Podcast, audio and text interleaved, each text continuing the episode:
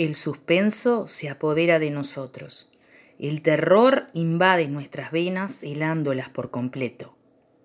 Les presentamos algunas historias atrapantes, terroríficas, espeluznantes, que los dejarán atónitos del miedo.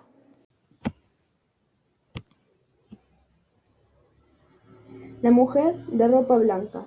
Era un pasillo oscuro, como una cueva. Sus pisos estaban llenos de mugre. Tenía ventanas grandes por las que pasaba un rayo de luz. Se distinguía una mujer. Llevaba ropa blanca y pelo suelto. De repente sintió unos pasos y una puerta se abrió. Ella dijo, ¿Quién eres? Nadie contestó. Ella, muy asustada, fue hasta la puerta que se había abierto. No vio nada y se dio vuelta. De repente sintió una mano en su hombro y miró hacia atrás. No había nadie. La puerta que se había abierto ahora estaba cerrada. La mujer lo único que pensó fue correr hacia el otro lado del pasillo. Estaba en shock. Temblaba mucho y no podía ni hablar. Pensó en tranquilizarse y salió. Intentó llamar a los policías, pero no contestaron. Y decidió ir a buscarlos.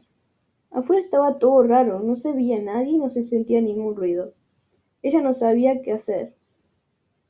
Sentía que su corazón se latía muy fuerte. A lo lejos vio una persona.